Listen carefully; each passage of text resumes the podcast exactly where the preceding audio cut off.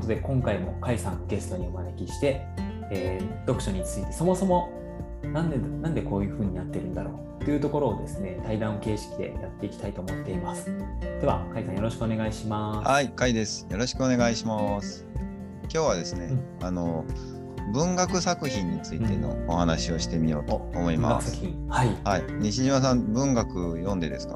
はい、文学はちょこちょこ読んでますね。なんかそれこそ太宰治の本であったりとか、メロスであったりとか、お、はい。まあ、好きですね。本当ですか？うん。はやっぱりあの読書会とか、うん。あいろんなとこでやっててもですね、やっぱり社会人の集まりだとうん。ビジネス書とかですね、実用本が多かったりするんですね。うん。で、前回あの役に立つか立たないかみたいな話もしましたけども、うん。どうしてもこう古典とか文学っていうのは、えっと、忘れられがちだったりですね、えーあるいはあーなんだろう娯楽のためって考えて切り捨ててる人も多いんじゃないかとうん。思うので、その辺に切り込んでみようと思います。はい、よろしくお願いします。はい。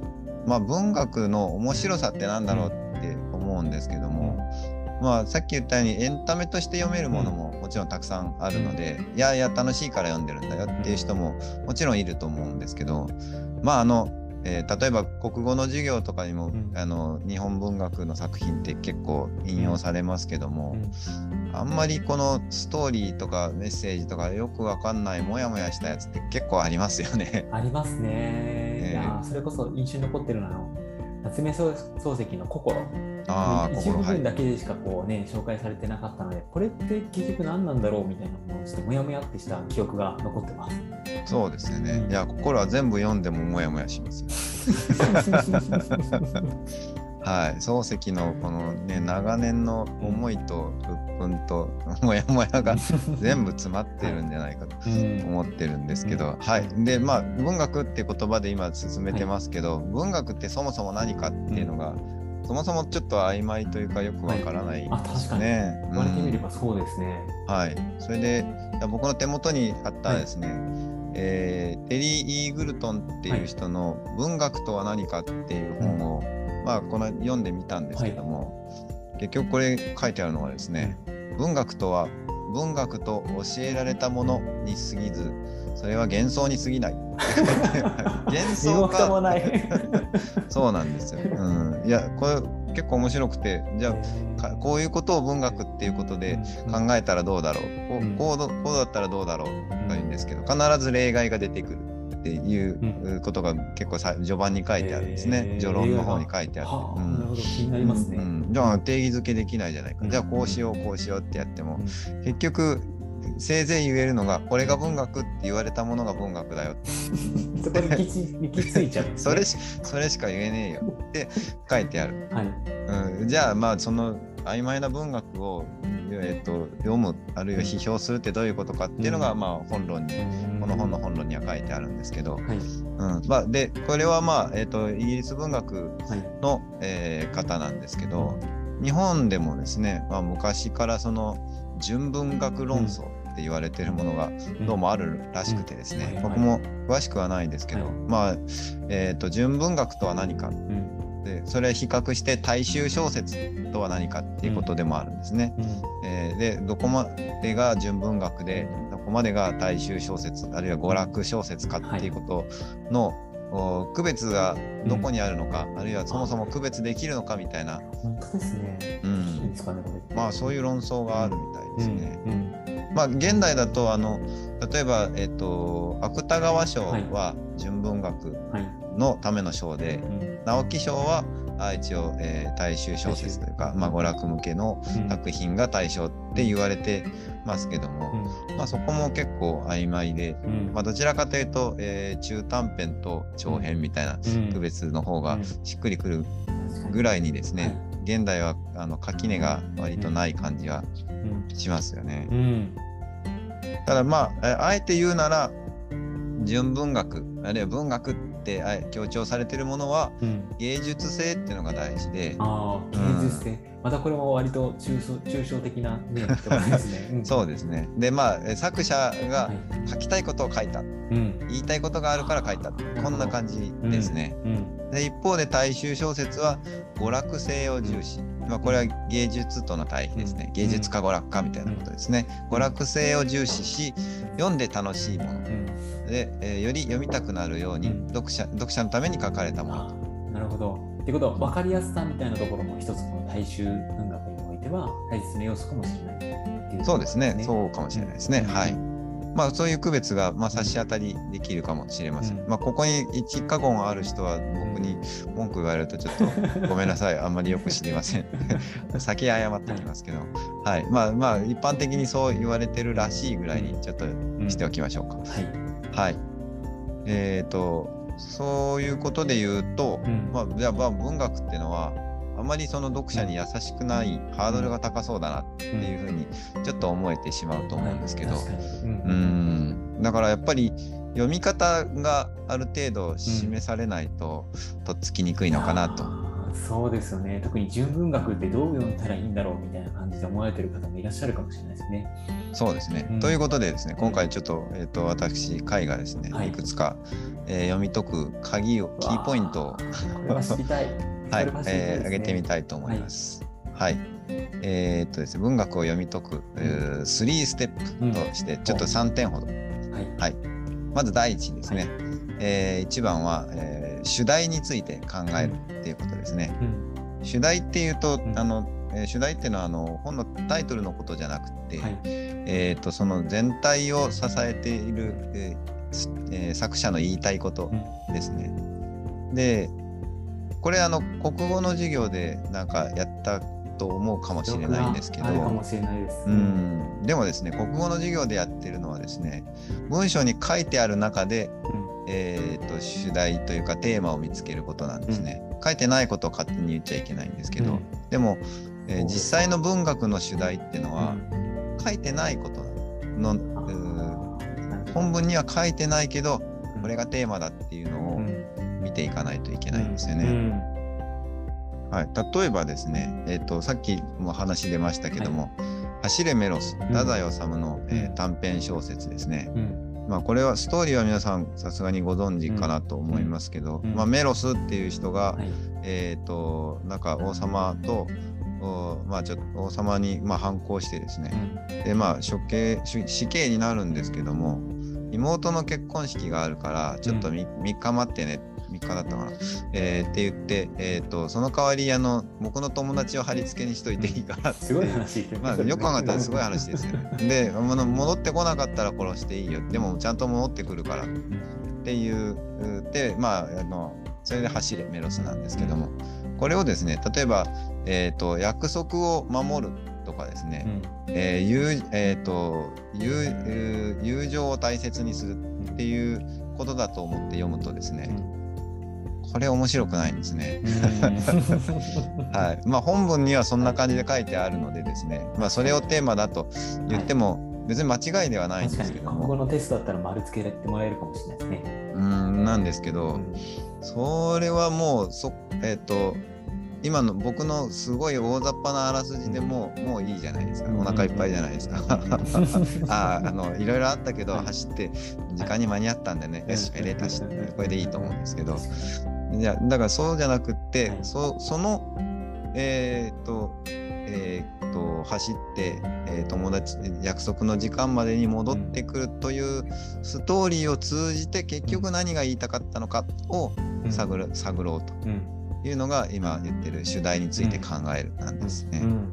まあ、これはまあ人によってもしかしたら違うかもしれないんですけど、まあいろいろあると思うんですね。うん。そもそもあの太宰治ってどういう人かをかんあの知ってる人にとってはですねこのあの感動の友情物語をですねうん素直に読んでいいなんてちょっと思わないいいんですよね。著者を知ってるとまた違うね見え方が出てくるそうですよね。うんはい。もうひねくれた本ばっかり書いてるこの人がですね、こんななんかギリシャ神話になぞらえたこんな友情物語を書いて、拍手、あハッピーエンドで終わらないだろうって思うんです。うんうんうん。じゃあな、えっとこの主題は何かっていうことを、まあ皆さんにも考えてもらえるといいなと、うん。うん、思っています。あ面白いですね。はい。あることもあるってことですね主題がですね。そうですね、まあ作者がそんなこと全然言わないよっていうことを勝手に当てはめちゃうとちょっとまずいかもしれないですけど、うん。でも、えーと、メロスに関してはちょっと有名なエピソードがあって、はい、この本を、えーと、書くきっかけになったのは、うん、えー、本というか話をですね、うん、えーと、自分があの えーと、多分井伏松次かな、か何かに、えーと、借金を申し込みに行って、はい、でもそれがなかなか言い出せずに、うん、なんか将棋かなんかをするんですよね。うん、じゃあ、あの太宰君、将棋でも打とうかとか言って、うん、で、こうじーっと、あの本当は早く金持って帰戻らないといけないんだけど、あのもうじーっと言い出すのをタイミングを見計らって我慢してると。うん。で、えっ、ー、と、それは、あの、ま、えっ、ー、と、待つ方の辛さよりも、うん、待たせている方の辛さっていうのが、うん、どっちが辛いものかっていうことを、うん、後に言っていてですね、まあ、それをテーマに、えー、これをこの話を書いたんじゃないかなっていうことが一つ言われてね。えー、原体験からちょっとこう、ね、そうですね。まあ確かにこれは、うん、その通りだな、えーと、そういうところもあるなって思うし、まあそういう視点で見るとですね、えっ、ー、と、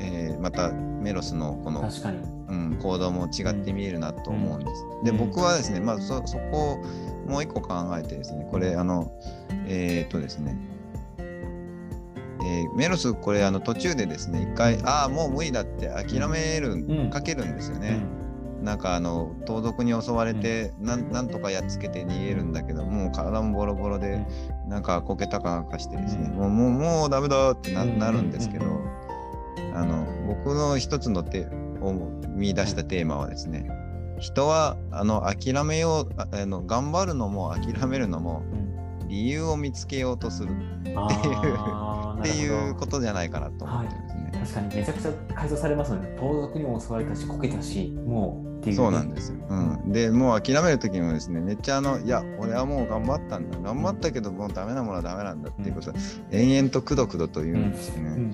うん、それ言わないとあダメでした。ごめんなさいができない、この、えーと、人間の人間らしさですよね。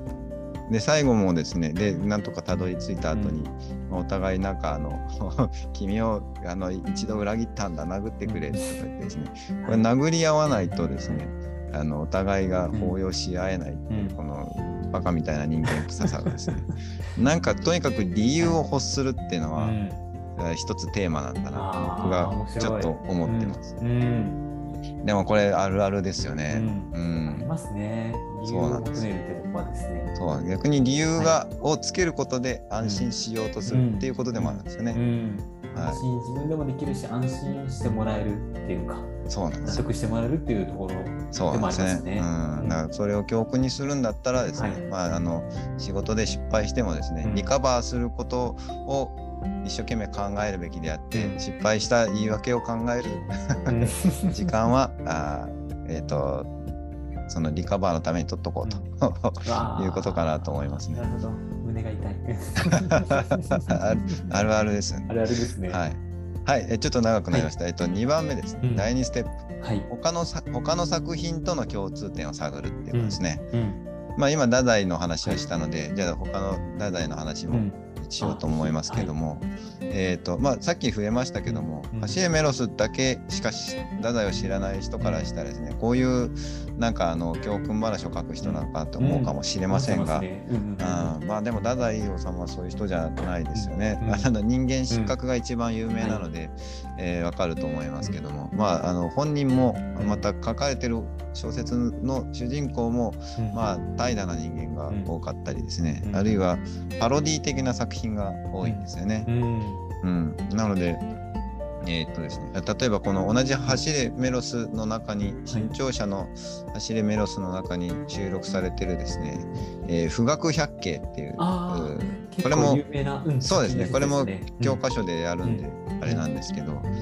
えー、っとですね、僕が太宰好きになったのはこの富岳百景を教科書で読んでからなんですけど、これ、まあ、えっと、おおむねここで言われているのはですね、あの、えー、本物の富士山はとんがってない、うん、偽物の富士山はなんなんかとんがってるけど、うん、これこれがぞ富士だっていう格好をしてると。うん。でそれが、えー風呂えーお風呂場お銭湯のですね、えー壁画になってたりなんかすると、なんかあの恥ずかしい気分がするなっていう いう話なんですね。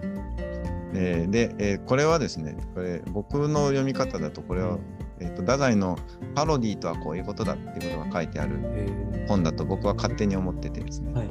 富士富士ってあの、はい。えっ、と、まあ、トム山、えーとはいえーとトムにえっ、えーともののふか。そうですね。で書きますけどはい。はい、でもあの、えー、と昔の本ではですね、あのえっ、と、えー、2つとないですね。富士で、はい。えー、とも、書いた。っ書いてあったりするんですね。要するにもう唯一の山であるっていう意味で富士。って言われてるんですけど、それについてのパ あのパロディについての話をしてるっていう、うん。あの模倣について書いてるっていうのが、うん。あのこの文学百景の面白さだと僕ははあ。思ってるんですね。うん。でで他にも、太宰はいろんな作品で「おとぎ草子」っていう本の中で、まあ、おとぎ話のパロディを書いたりですね、えー新えー新釈諸国話っていうのでですね、いろんなあの、えー、と地方のお話を、えーパロディにして、えー自分なりに解釈し直して、えー読んでたりとですね、うん。まあ、とにかくパロディが好きなんだと、そこに作風がはい集約されてるなと思うんですね。そうやって読むとさっきの「走れメロス」がうん。まっすぐ読むよりもいかにこう斜めから読むのが大事かっていうことが、うん。まあ、分かってくるのとなるほど。のとですね、い、やはいでそうやって見ると見えてくるのが「うん。えー、と走れメロス」の最後の方ですよね。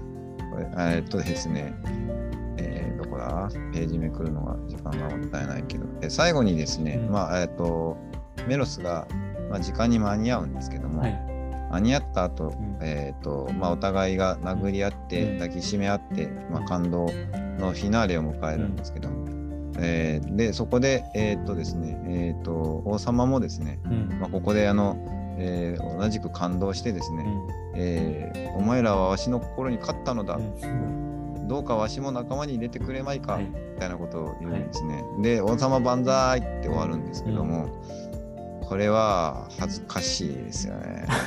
そうなんです。もうなんか照れますよね。こんこんなハッピーエンド。恥ずかしくてしょうがない。うん、でで最で一番最後に何があるか書いてあるかっていうとですね、えっ、と一人の少女が火のマント火って赤って意味ですね。火のマントをメロスに捧げた。メロスは孫ついた、えー良き友は気を利かせて教えてやった。メロス君は真っ裸じゃないかこれあの走ってる間に盗賊に襲われたりして裸になってるんですね、早くそのマントを着るがいい。この可愛い娘さんはメロスの裸体を皆に見ら見られるのがた。たまらなく口惜しいのだ、えー勇者はひどく赤面したって書いてるんですね、結局ですねこれ あのフィナーレは恥ずかしいよね。このこういうハッピーエンドってなんか照れくさくてなんかもじもじするよねっていうことをですね、あの比喩的にこれ言ってると僕思うんですよねそのそのパロディになってるんですね、へえあそこまで全然なんか王様も一緒に仲間になったぐらいの感じだったんですけど。そうなんですだからそこであ感動した、いやー人間のあのえー理性とあの友情は素晴らしいなって終わっちゃダメでですね、うん。あまりにもこういい話しすぎると僕らは恥ずかしいよねっていう、いうことでもあるんだな。そっか。だから共通のそのね太宰治自身をいろんな本から見ておくとん？あこれってこのまま行くのかっていうところであやっぱり太宰だったっていう感じにもなり得るってことですね。そうですね。ううんん。はい。えっ、と、まあ、えっ、と、時間がどんどん経つので、えっ、と、3つ目いきましょうかね。で、えっ、と、まあ、いえー今の部分にも関わるんですけど、3つ目は作者をちょっと踏み越えていくっていうことですね。乗り越えていく。はい。最後の僕、はい。あ今僕が言った、えっ、と、恥ずかしさのパロディの注釈っていうのも、うん。だいぶ僕の思うところに踏み込んでいて、うん。それはある意味では、えー、太宰はそこまでは言ってないんじゃないの、うん。っていうこともあると思うんです。うんうんでもそこを恐れずにですね、いや、こういう読み方もできるよねとか、あー自分の経験上こうだよねうん。とか、あーいうことを踏まえて読んでいくと、おこういう作者を超えていくうん。中に、うん。えーもうん、より面白い何か見え方うん。があるんじゃないかなとうん。思ってるんですね。なので、まあ、今の例えば走れメロスの話と他の、作者の話とは、もしかしたらどっかで噛み合うことがあるかもしれないですし、うん。そうするとまたじゃあその別の作者の他の作品を見てみようってこうまた広がっていくんですね。こうやって広げていくと文学のこう読み解きというか、えー、楽しみ方っていうのがですね、どんどん広がっていくなと思うんですね。こういう補助線というかですね、なんかあのステップがないと、やっぱり、うん、どこへ向かっていくんだろうっていうお話が多い中でですね、はいうん、なんかあの着地点もあの自分の中での消化の仕方も分からず、うん、なんか、えーと、ただ、うん、読み終えたっていう、読後感だけが残るのでですね、うん、読みな、うん、読みながら次これ読みたいとかですね、うん、他の作品どうなってるとかですね、うん、こう次へ次へつながっていき、うん、作者をこ超えてあるいは作品を超えていくっていうことが、うん、あ文学を、えー、読み続けることの、での楽しさかなあなるほど。いやこの3つのステップを超えていくと非常にねいろんなところに手を出したくなりますねきっとね。そうですね。うんまあこんな感じで、はい、えーと、読んでもらえたら、うん、皆さんもあなんかちょっと、読んでみようかなっていう気に、もしかしたらなるかなと思いますけど、ただ文学やっぱりハードル高いなっていう人にはですねやっぱり短太宰もそうですけど短編小説から入るといいですよね。まあ、一番、えー、有名なのはこの短編の騎手芥川龍之介さんですよね。ほんと短い本、羅生、これ羅生門を今手に持ってますけど、うん、そこの文庫本でこれ8ページぐらいかな、うん、で終わりますし、えー、花とかですね、うん、有名な作品は大概短編なのでですね、本当に長いやつでも100ページとかですよね。いいですね、羅生門だったり、僕好きなのは中島敦さんの三月期とか。ああ、三月期。はい。もう本当に短い人生、ね、文章の中でもいろんなこう解釈ができると。そうですね。うん、だからそこを本当主題って何なんだろうっていう問いだけでも非常に楽しめると思うしさらに、はい、うん、その作者の作品他のやつを読んでみたらまた前回読んでた本の見え方が変わったみたいな楽しみ方も増えるかもしれないしなんか味わい方が僕の中でこう見えてきた気がしました。本当ですか？よかったです、はい。はい。ありがとうございます。はい。ということで、はい、まあ、えー、そろそろまとめていこうと思います。うんはい、えー、まあ、文学作品はですね、まあ、こんな感じで、あの、えー、読者になんかもう具体的な答えとか、うん、えー、こういう、え楽しみ方をしてねっていうものを与えてくれるというよりはですね、うんうん、どっちかというとあの「君はどうやって読むんだい?」とかですね「これどう思う?」っていうこう質問を投げかけてくるものだと思ってもらえたらいいのかなと思います。でそれにじゃあ僕らはどう答えていくかなっていうところ。それはまあ読者次第なんですけど、まあ、自分で考えたり自分の経験と重ねて、えー、読んでいくことでよりよくこう考えたりですね。あるいはあ自分の人生をですねよりよく生きていくっていうことにつながるんじゃないかなと思うし、うん、そこがあなんかこういうとこつながるよねとか共感できるよねっていうことがあ文学の面白さなんじゃないかなと、うん、うん、思っていますので、まあ、皆さんもそんな観点で読んでいただいたらあ文学を読む読むっていうこともですねはかどるんじゃないかなと思います、うん、いかがでしょうか？はい。いやもう手に取ってみたい本がたくさん浮かんできました、はい、ということでまた次回も会社を招いて、はい、あの対談していけたらなというふうに思ってますのでよろしくお願いいたします、はい、ありがとうございました、はい、はい、ありがとうございました